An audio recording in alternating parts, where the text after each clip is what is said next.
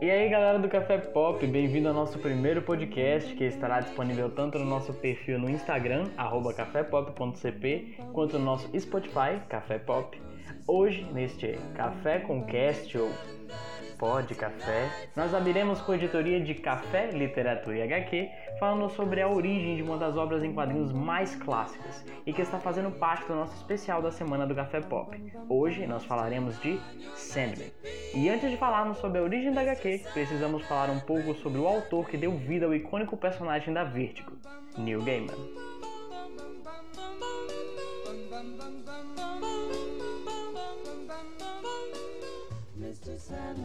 Neil Richard McKinnon Gaiman nasceu em Portchester, na Inglaterra, no dia 10 de novembro de 1960 e é um roteirista e autor britânico de contos, romances e HQs.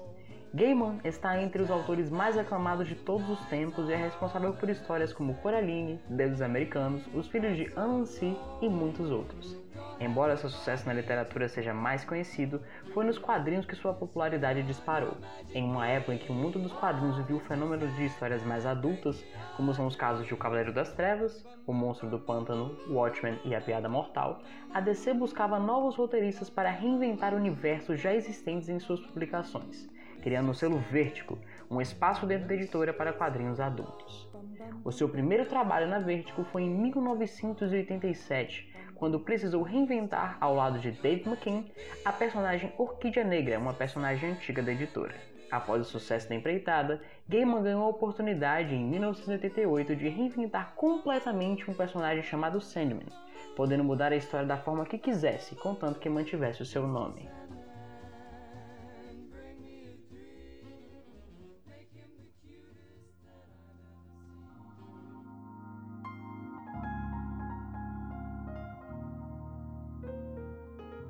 Diferente de sua versão anterior, que trazia a história de Wesley Dodds, um detetive vigilante de 1939 que assumiu o codinome de Sandman, ao reinventar o personagem, Gaiman se baseou no conto folclórico de mesmo nome, no qual, segundo dizem, o Sandman é responsável por trazer sonhos para as crianças enquanto dormem e ajudar aqueles que ainda não pegaram no sono a descansarem em paz.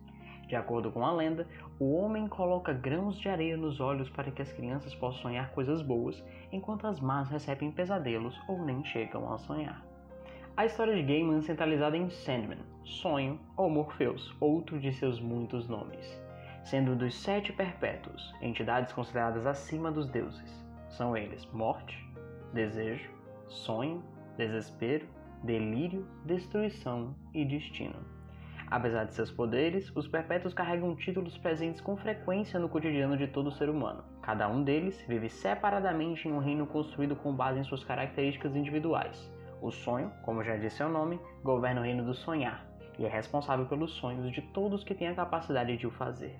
A história de Sandman se inicia com sua primeira aparição no arco Prelúdios e Noturnos, onde é aprisionado por cultistas no lugar de sua irmã mais velha, a Morte, da qual queriam a imortalidade. Buscando sua fuga, ele passa anos quieto, sem falar ou dar dica de suas intenções, apenas esperando o momento certo para agir.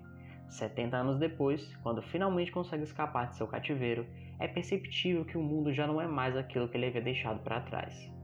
As histórias de Sandman geralmente tratam de temas sociais e filosóficos como aceitação, depressão, drogas, solidão, ambição, preconceito, arrependimento e tentam refletir sobre as mazelas que vivemos na sociedade, trazendo uma visão bem adulta da vida.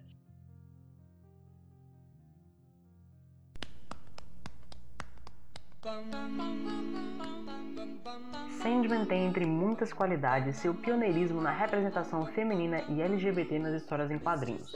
Enquanto muitos ainda taxavam o assunto como tabu, Gaiman o abordou de maneira criativa, original e principalmente natural, numa época onde personagens gays e transexuais eram vistos, em sua maioria, como vítimas de AIDS.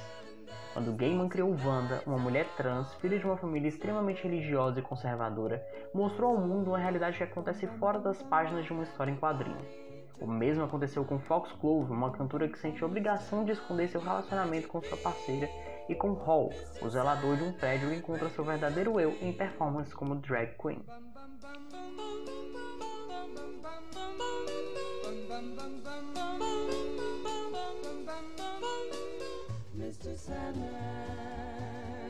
Pois é, galera, Sandman considerado uma das melhores obras em quadrinhos já feitas, teve sua estreia nas bancas em 29 de novembro de 1988 e durou 75 edições, com 12 arcos de história, tendo sido a primeira história em quadrinhos a receber um World Fantasy Awards, um dos maiores prêmios de literatura de fantasia do mundo, e tendo sido publicado aqui no Brasil pelas editoras Globo, Conrad e Panini Comics.